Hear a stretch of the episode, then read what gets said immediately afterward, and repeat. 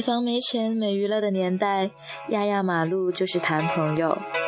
今时今日，该娱乐的都娱乐过了的一对爱人，何妨回到起点，压压上海最浪漫的几条马路？或许一同把风景都看透，爱情才能细水长流。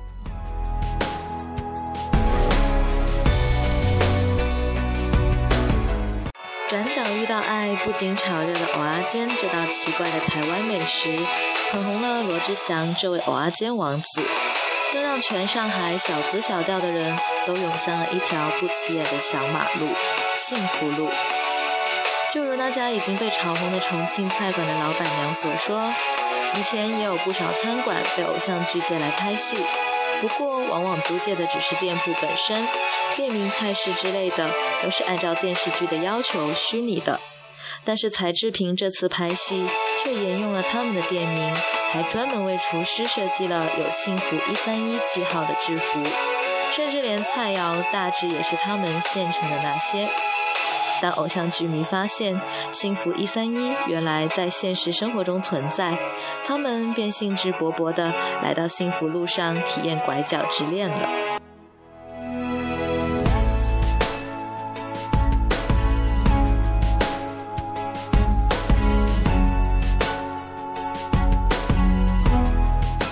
正是如此，王子公主从此过上了幸福快乐的生活。几乎在全世界都开始质疑这个童话式的 happy ending 不会真实存在的时候，我们发现了幸福路。它本身小小巧巧，毫不起眼，但这儿有幸福小学、幸福村，吃饭有幸福一三一，看电影有上海影城，散步有华山绿地，浑然天成的就是一道偶像剧的布景。偏偏这儿是真实的。说得出过去的回忆，闻得到家常菜的油腻气，相爱的人还看得见未来，哪怕只是走一段幸福路，随随便便一句动听的情话，一点也不显得矫揉造作。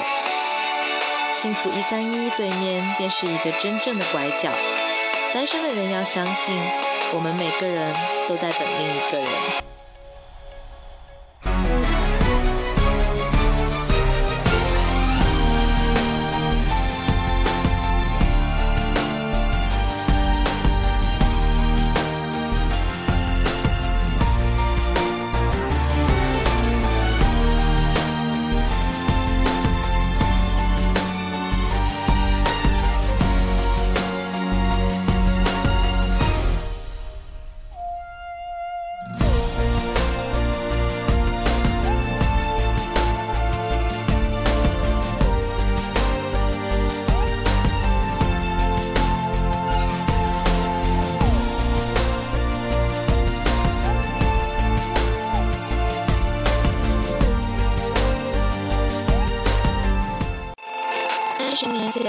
上海人谈恋爱尚且谈得隐隐绰绰、含含蓄蓄，便是如此成就了这样一条小路。站在路口向里张望，灰暗的灯光下，总能见到一双双身影贴着墙壁相依相偎。这些相爱的人在当时被戏称为“壁虎”。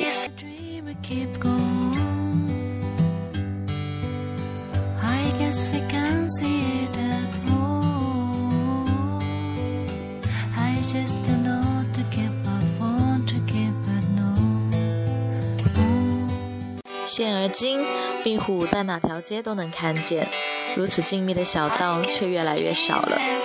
同样的，谈恋爱再也没有必要遮遮掩掩，只是永远有人敢爱不敢言，欲说还休。若是这样，不妨约心仪的人走一走这条路。这路除了两头有些小情调的时装店，再无店面。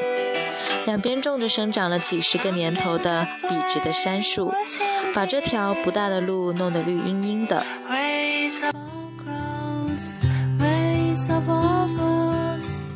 路两侧的围墙是金色的过，上了几的路灯，每个一段都呈白色，贴了些诗句在上面。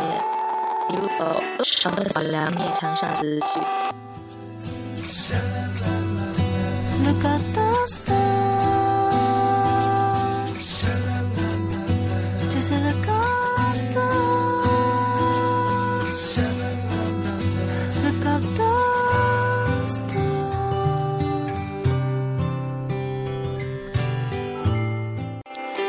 是顾城，你一会儿看我，一会儿看云。我觉得你看我时很远，你看云时很近。一忽儿又是叶芝，多少人用真心或假意爱过你的美貌和俏丽短暂的青春，但只有一个人爱你朝圣者的灵魂，爱你渐渐衰老的脸上的悲戚。这是你不费吹灰之力奉上的最动听的情诗，而这条路的两侧建筑立面上，共镶有二十八幅这样的墙面画。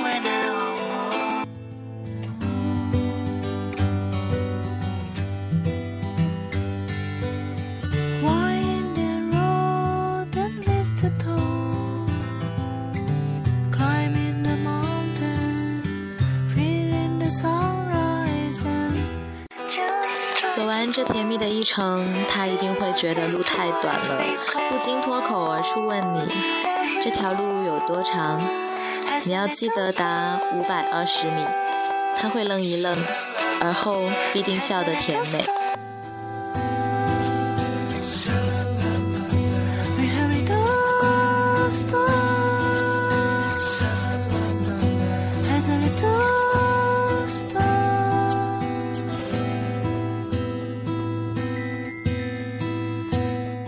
小路便是上海的田爱路，虽然田爱路南起四川北路，北至田爱路三百一十五弄，实际长有五百三十一米，但它往往被媒体演绎为五百二十米，这绝对是一个最动听的谎言吧。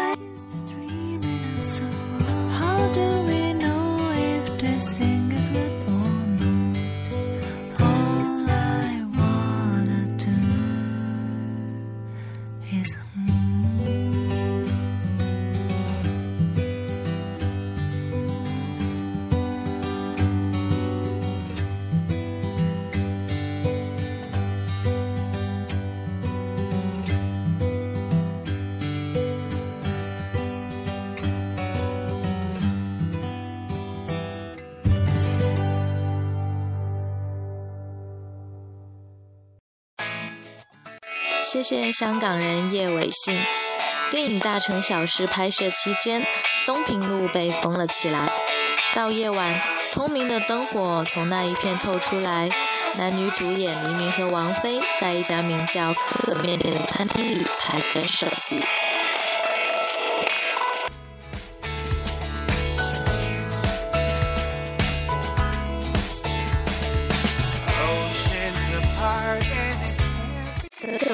实际上就是东平路九号的藏龙坊。当王菲在东平路上用手袋砸了音的时候，观众却被叶伟信的镜头诱惑着走了神。路两旁婆娑的树影、迷离的灯光，都是个老房子。大家屏住呼吸，赞叹一下：原来我们日以继生活着的城市，竟是如此之美。男女主角正在经历的悲怆。竟然被观众深深的忽略掉了。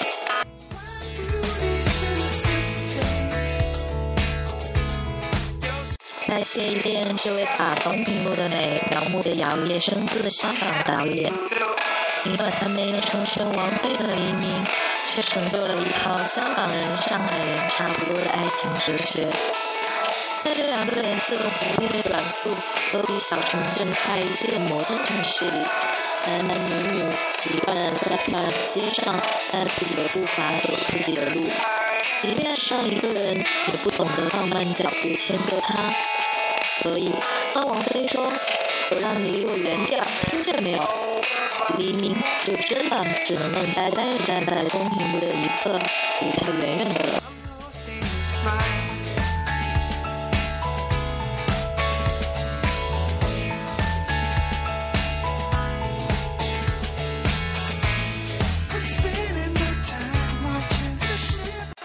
心很矛盾，开始的时候个性是心理，长此以往，个性就变成绊脚石，迁就和妥协就成了爱情里面一门那么大的学问了。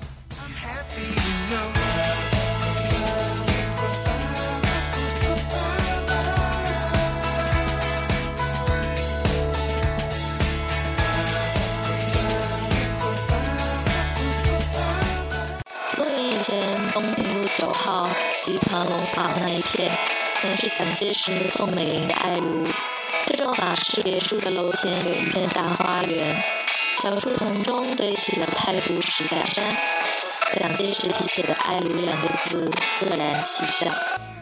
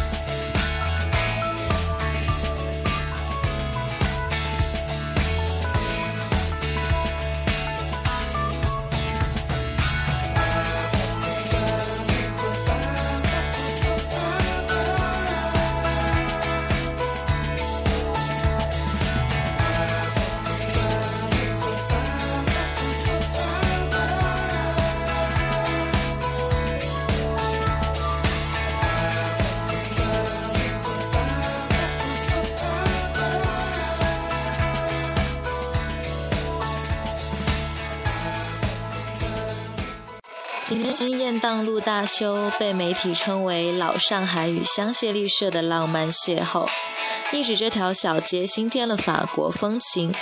殊不知，雁荡路天生一副中法混血面孔。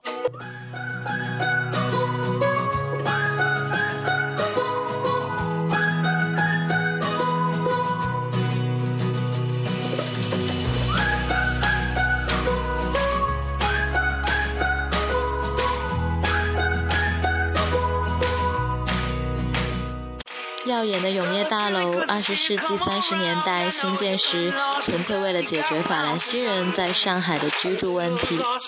大楼设计全然迎合了金发碧眼的喜好。永业大楼旁的小楼里，曾开过冯秋平绒线编辑学校。冯秋平是当时著名的绒线编辑师，她的丈夫在底楼开了家名叫良友的绒线店，吸引了不少心灵手巧又爱美的姑娘。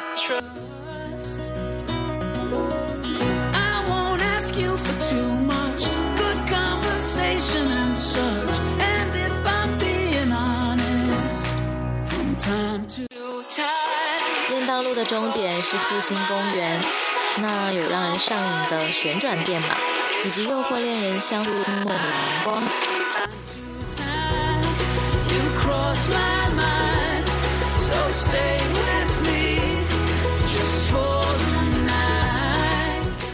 九五一年，巴金与希尔在附近公园里拍下一张全家的合影。念及巴老曾对爱人说。在任何环境下，我要做一个值得你爱的人。他们相濡以沫的感情，竟能叫别人的心愈软。而这座神奇的公园，就是上海最老的一座法式园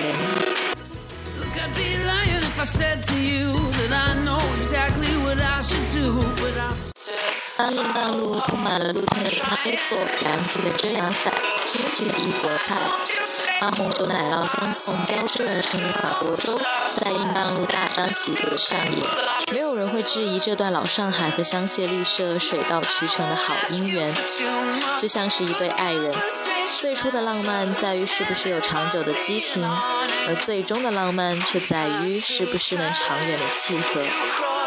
雁荡路是和所有相伴了多年的恋人们想一想，我们的爱是不是要走向永恒？那里刚好有一家花架席铺，充满诱惑的等候着你们哟。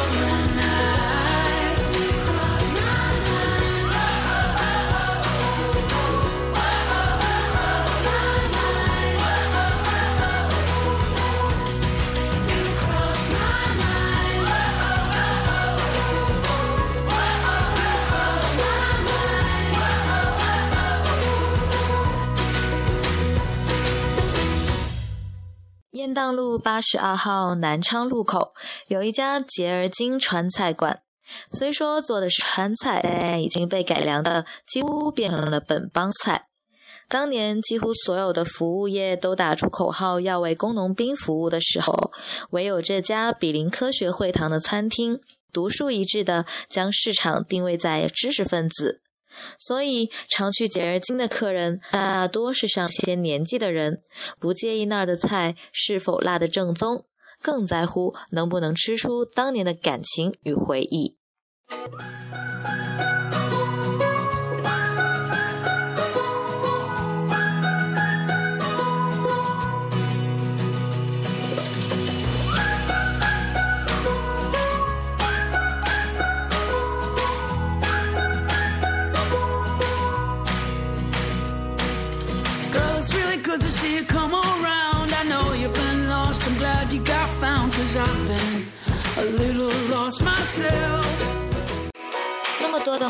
客中，最传奇的是一对年过九旬的老夫妻。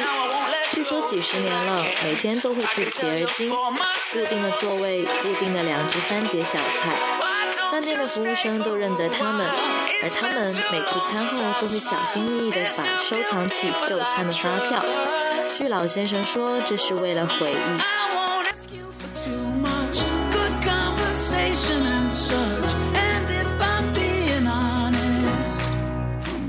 这对老夫妻之所以如此珍惜每一秒的相聚，是因为他们曾经分隔两地长达二十年之久。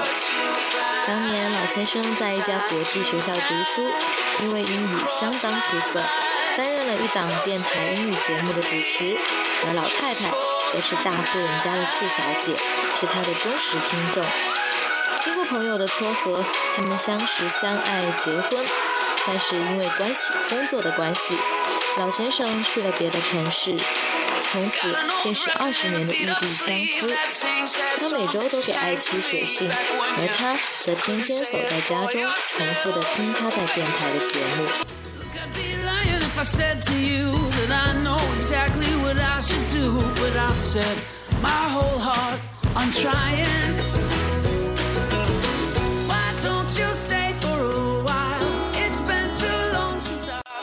班上有人就上海好玩的路名做了一番归纳整理，有美好甜蜜型的路名，除了幸福路和甜爱路之外，还有高兴路、美丽园、梦花街、香粉弄、黄金城道、百官街、红宝石路、翡翠路、香花桥路、观海路、天朝路、前程路、锦绣路等等，有诱人食欲的好吃型的路名，比如可乐路。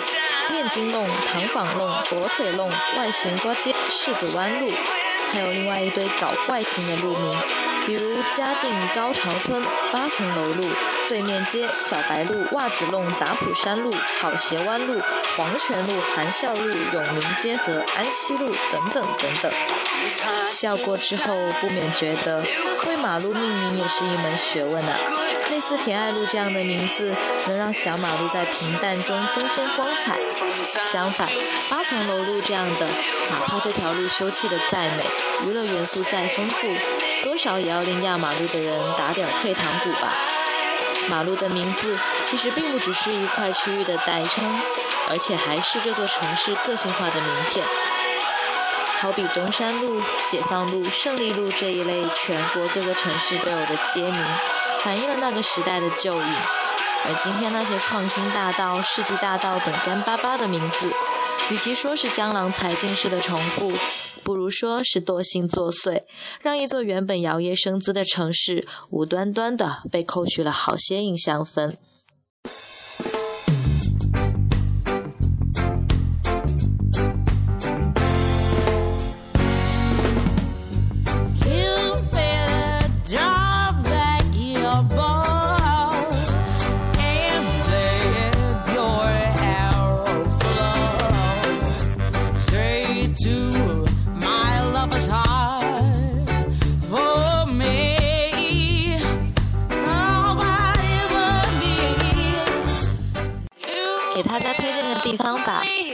专打情侣牌的甜爱路上，怎么会少一个像样的甜品店呢？还好在上海有蜜糖记，倒不是说他家的榴莲爱上芒有多香甜，百利牛奶布有多绵密，关键是这糖品店开在车站的后面，还有一扇几乎落地的大窗，向着落地的人群。上下班高峰的时段，从公车里上上下下的行人们，几乎都能看见靠窗而坐的情侣们互相喂对方吃芒果。这份展示爱情的决心，才是蜜糖记与铁爱路来说最大的贡献。你一定要试一下哦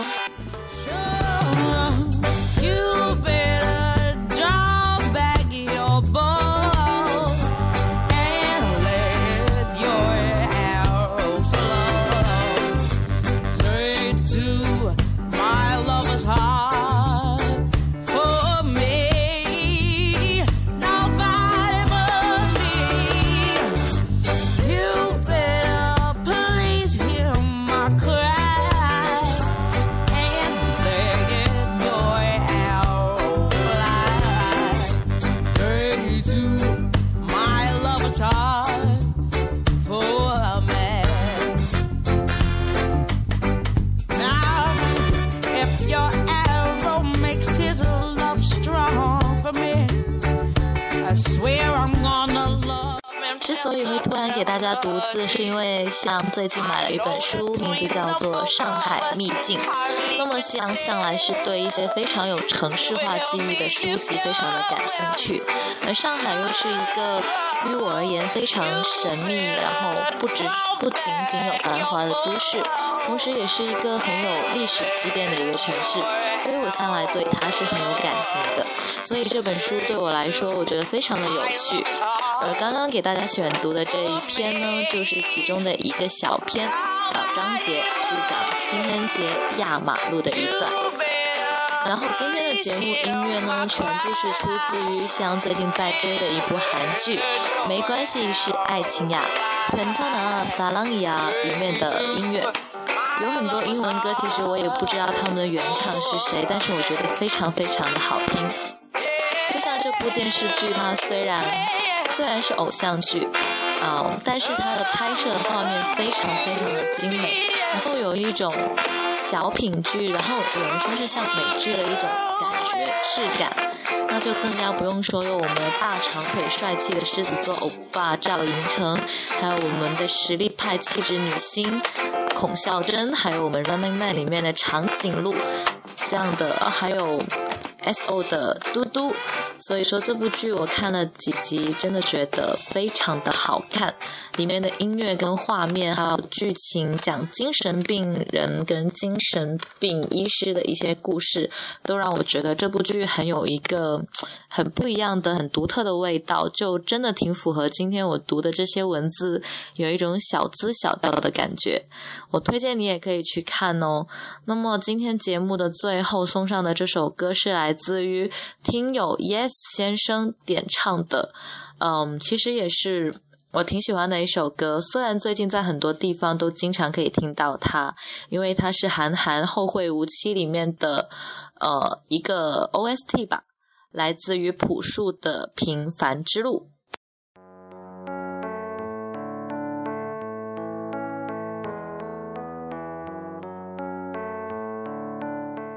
片头我一直觉得很熟悉，因为嗯，跟我在我听的香港歌手吴雨霏的一首《杀他死》这样的歌手，这样一首歌的前奏很相近。嗯，但是好听，我觉得我个人会更喜欢这首歌胜于邓紫棋演绎的主题曲版本。我觉得这首歌更加有味道，毕竟是朴树十年之后回归乐坛的一个作品嘛。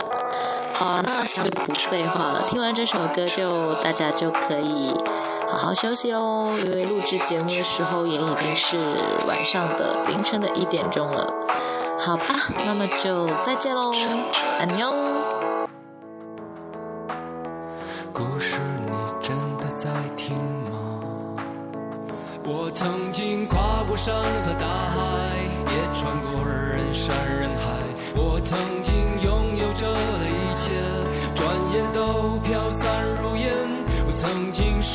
失、望、